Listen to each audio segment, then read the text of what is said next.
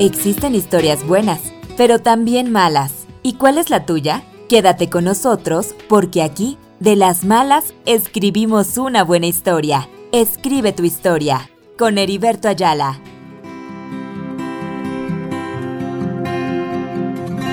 Había escuchado ya de ese hombre que ayer cruzó temprano por este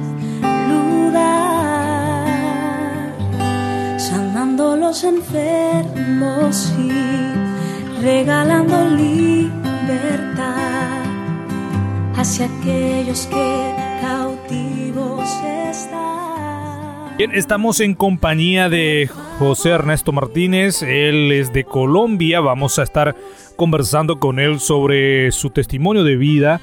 José Ernesto, un saludo cordial para usted y bienvenido aquí al programa. Heriberto, para mí es el gusto, gracias por la invitación. Cordial saludo para todos. Bien, eh, José Ernesto, dígame usted quién es José Ernesto, cómo está compuesta su familia para que podamos conocerle más de cerca. Bueno, yo soy formado en un hogar católico con valores y principios. Mis padres fueron trabajadores incansables que nos enseñaron el amor, el servicio a los demás. Y eso fue lo que heredamos sus tres hijos, una buena formación, una gran vocación de servicio a los demás, Hoy en día tengo una familia compuesta por mi esposa, con la que he convivido durante 33 años de matrimonio. Nuestros dos hijos son Daniela, de 29 años, y Ángel, de 26. Mm. Cuando conocí a mi esposa, ella había tenido un primer matrimonio y tenía tres hijas. Y por mi parte, yo había tenido dos hijos. Actualmente tenemos nueve nietos. Esa es la familia nuestra, querido Heriberto. Qué bueno escuchar, eh, José, de esa manera, eh, conociendo también de cerca a su familia. Me decía que su padre le enseñaba sobre el amor, trabajadores incansables. ¿Qué recuerdo usted tiene pensando en esa época de infancia, José? ¿Podría compartir su historia de aquella época con nosotros? Claro que sí. Me parece que fue una infancia en la que ya la presencia de Dios estaba con nosotros, expresada pues a través de los mm, ritos católicos, la vida propiamente dentro de la Iglesia Católica, pero que ya se mostraban unos principios, unos valores, unos valores espirituales que fueron los que guiaron la vida de nuestro hogar, de mis padres, de mis hermanos.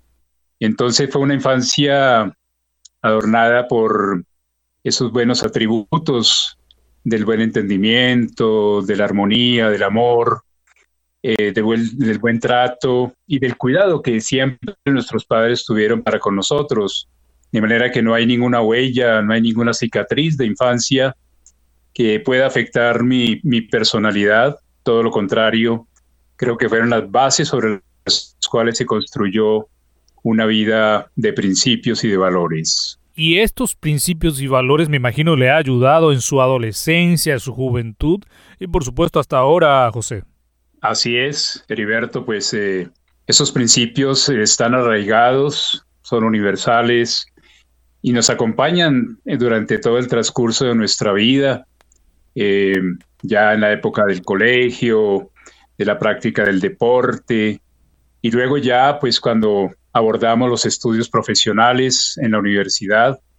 Yo soy profesional en Derecho y Ciencias Políticas y he venido ejerciendo esta carrera desde hace más de 30 años. ¿Cómo es ese ambiente de trabajo? Me imagino no es tan fácil desarrollar allí en su país, en Colombia, José Ernesto. Así es, Heriberto.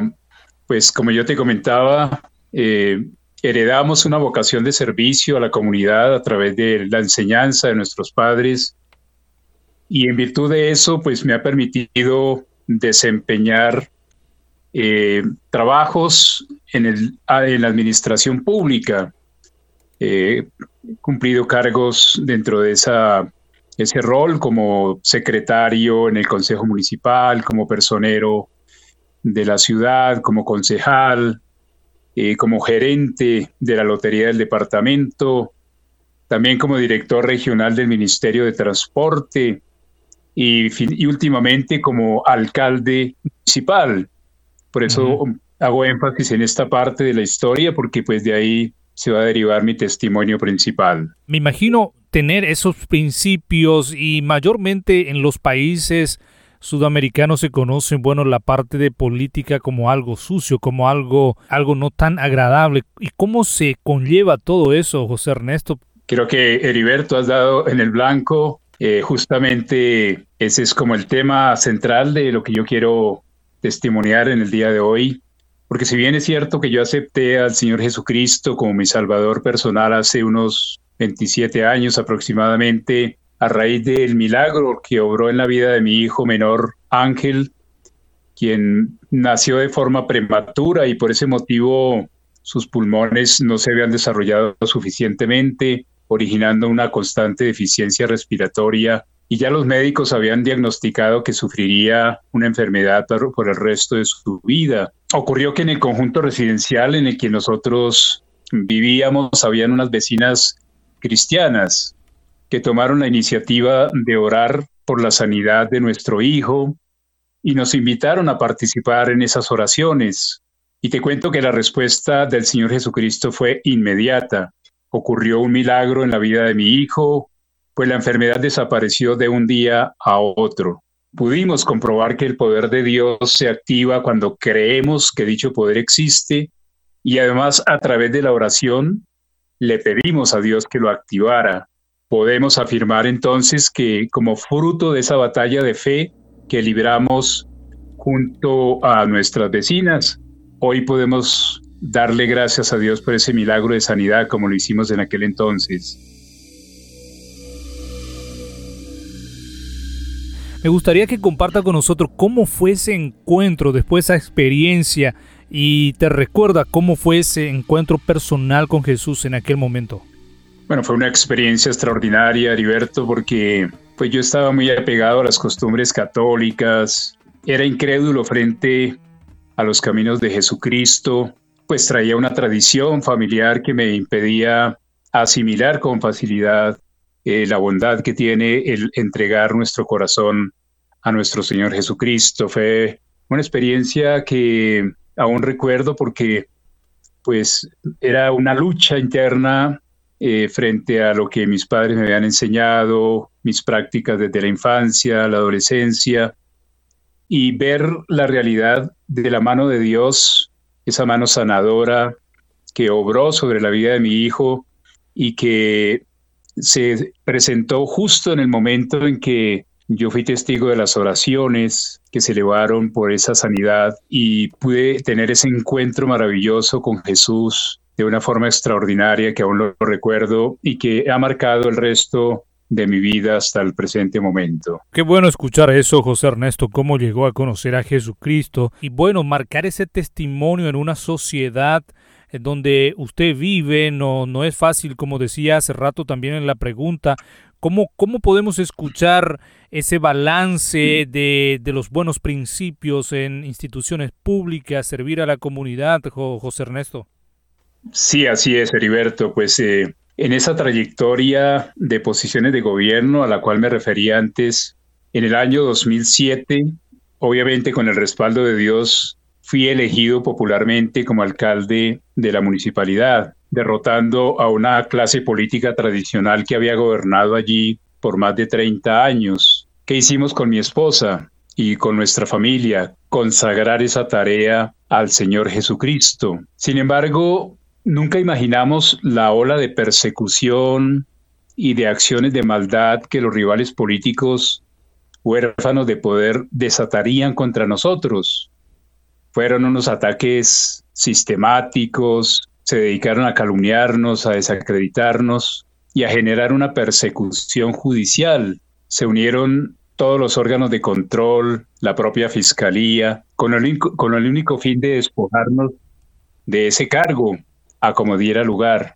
En menos de un año dieron lugar a más de 100 procesos de carácter disciplinario, otros tantos en materia de responsabilidad fiscal y también procesos penales en gran cantidad. Una verdadera pesadilla, Heriberto, un tiempo de tormenta, de incertidumbre. Vivimos la angustia de la inminencia de perder la libertad, de vernos privados del entorno familiar, social, profesional, laboral, Era la proximidad de ir a la cárcel, con afectación para toda nuestra familia. Era el peligro de llegar a lugares de reclusión en los que no existe ningún sentido humano, de ser víctimas de una detención ilegal y abusiva. Me anunciaron que iría a la cárcel por más de 20 años. En términos humanos, no había salida posible. El cúmulo de procesos y la cantidad de acusaciones jugaban en mi contra. Era prácticamente imposible hacerle frente con éxito a tantos procesos simultáneamente. Para lograr su objetivo de sacarme de la alcaldía, los enemigos crearon pruebas falsas, compraron e intimidaron testigos, promovieron engaños para una delación judicial, es decir, todo el panorama estaba absolutamente nublado.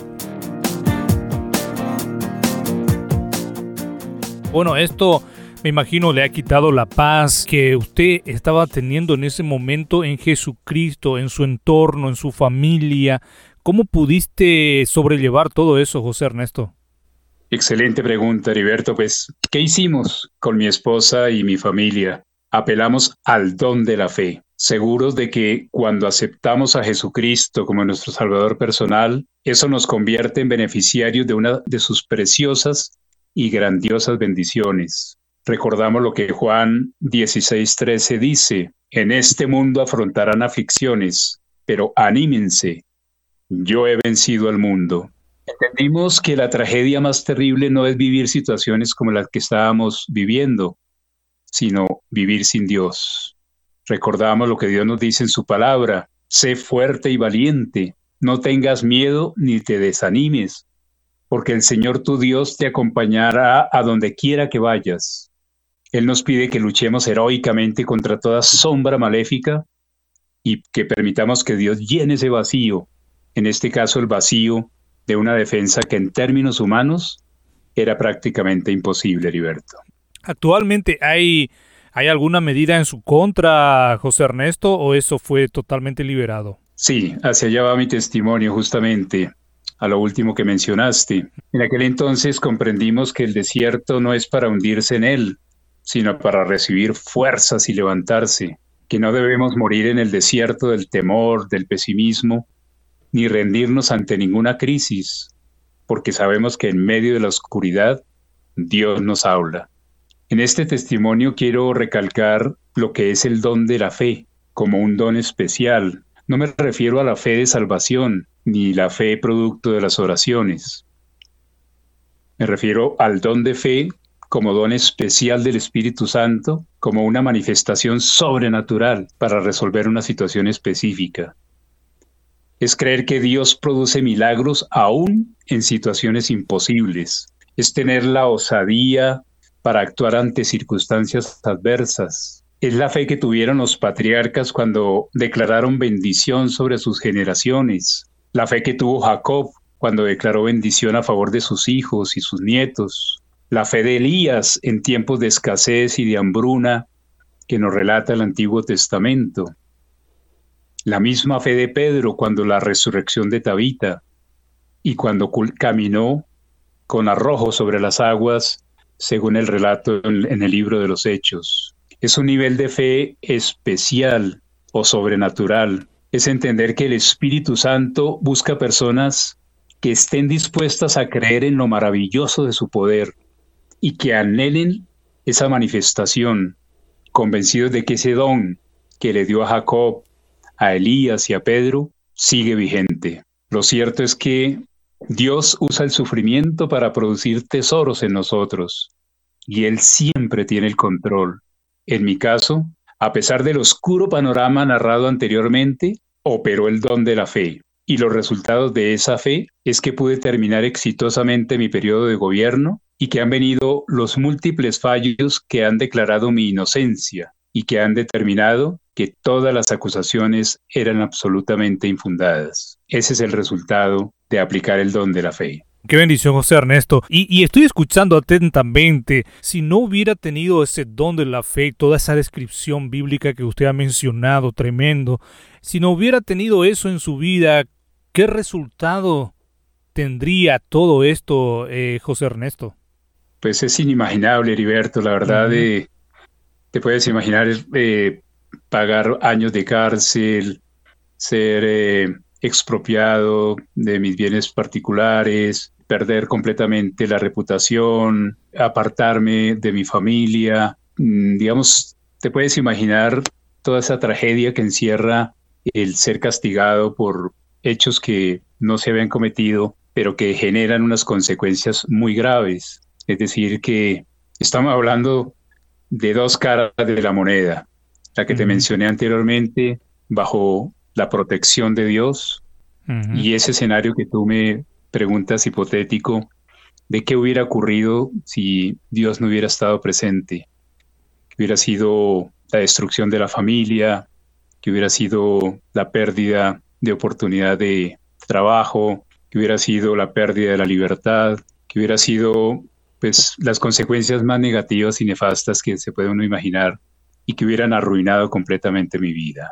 Estamos escuchando un tremendo testimonio, José, y pensando en todo esto, la importancia de la presencia de Dios en, en, la familia, y no solamente en la familia, sino en el trabajo, en las instituciones públicas, en las actividades políticas, porque si no hay esa presencia de Dios, lo que escuchábamos podría terminar todo en un caos, y eso vemos, y lastimosamente muchas personas se han desviado o en medio de ese camino de, de la oscuridad, de, de la tormenta, pero aferrarse a la fe, según lo que usted nos ha mencionado, es, es lo fundamental, José Ernesto. Sí, Heriberto. Y también sirve para que tengamos otro enfoque de lo que representa el servicio público, los cargos de gobierno, lo que tú mencionabas, todo lo relacionado con la política, porque hay veces que somos injustos cuando entramos a juzgar el comportamiento generalizando que todo lo que es política, todo lo que es gobierno es corrupción, es maldad, es daño al bien público. Y nos olvidamos que también hay gran cantidad de personas honorables que sirven a la comunidad con fidelidad, con entrega, que no todo es corrupción, como se, se dice en el argot popular. Y muchas veces somos injustos en ese examen que hacemos de quienes tienen a su cargo el control, el gobierno local, departamental o nacional o, de carácter internacional, ahora que estamos viviendo una época de tanta crisis.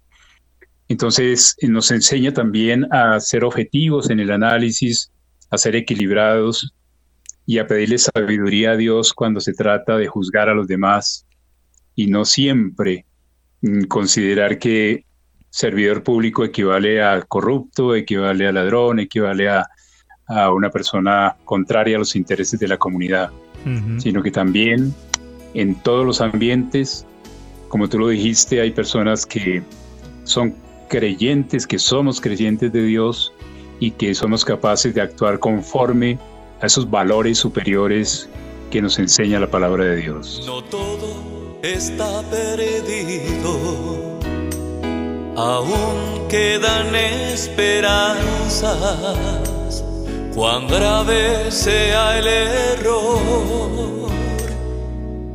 Dios todavía te ama, tarde nunca será para comenzar de nuevo si entregas tu corazón su legítimo dueño. Aparte de lo que ya nos dijo, bueno, no todo en la política es, mala, es corrupción, eh, el servir a la comunidad, eh, mantener esa fidelidad en el Señor, la fe, la confianza, todo. Hay muchas personas que están en, en un ambiente de cargo público y que están luchando, hermano José. ¿Qué usted le diría a esas personas y a los oyentes de encuentro? Sí, Heriberto, yo diría especialmente a aquellas personas que atraviesan por una circunstancia similar a la que yo tuve que pasar con mucho dolor, con mucho sufrimiento, te quiero decir que sepa que Dios no ha cambiado, que los dones del Espíritu Santo siguen vigentes.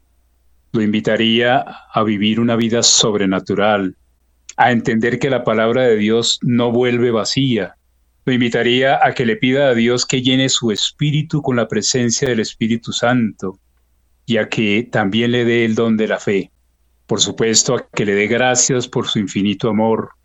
Lo exhortaría a que tome la decisión de pedir perdón por sus pecados, como yo lo he hecho, a apartarse de la incredulidad y a entregarse en cuerpo, en alma y en espíritu para el control del Señor Jesucristo en su vida. Yo le diría a este querido oyente que la esperanza es tan esencial como el aire y el agua. Lo invitaría a vivir en libertad del miedo, del fatalismo, y a saber que Dios es nuestro amparo y fortaleza. Esa sería mi invitación. Hermano José Ernesto Martínez, muchas gracias por su tiempo y Dios siga utilizando su vida allí donde usted está. Muchas gracias, hermano José. Ha sido un honor, un grato placer estar en este programa radial Encuentro. Gracias, querido Heriberto, por tu invitación. Gracias por permitirme compartir aparte de mi vida en el día de hoy.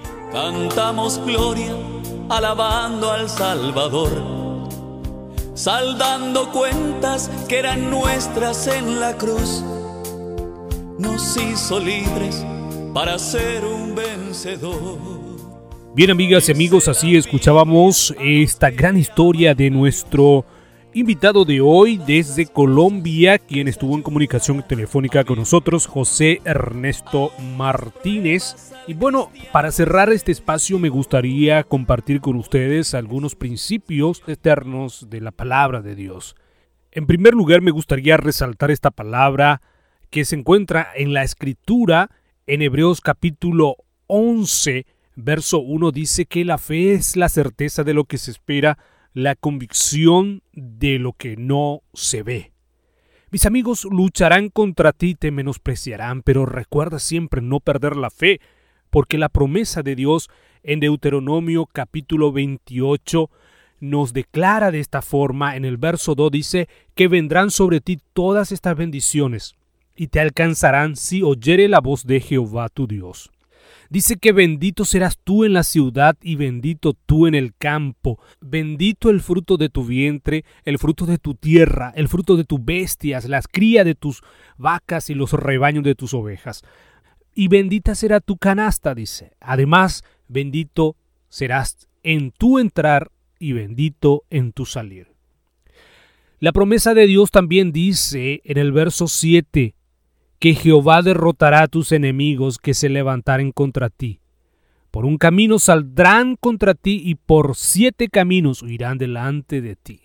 Jehová te enviará su bendición sobre tus graneros y sobre todo aquello en que pusieres tu mano y te bendecirá en la tierra que Jehová tu Dios te da.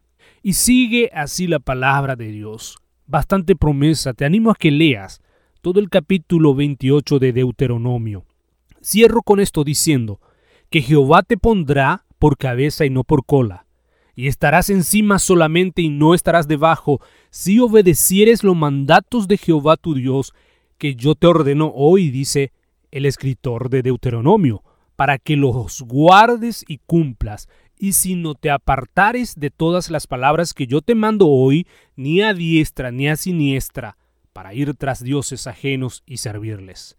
La promesa de Dios fue ayer, hoy y por los siglos de los siglos. Mis amigos, hasta aquí la audición de hoy. Muchas gracias por acompañarnos y recuerde siempre, el corazón alegre hermosea el rostro. Hasta la próxima. Has escuchado el podcast Escribe tu historia con Heriberto Ayala.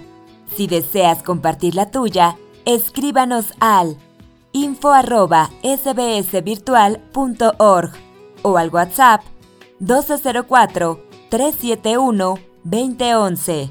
Para conocer más sobre este ministerio o si desea apoyarlo, puede visitar nuestra página web www.sbsvirtual.org. Muchas gracias.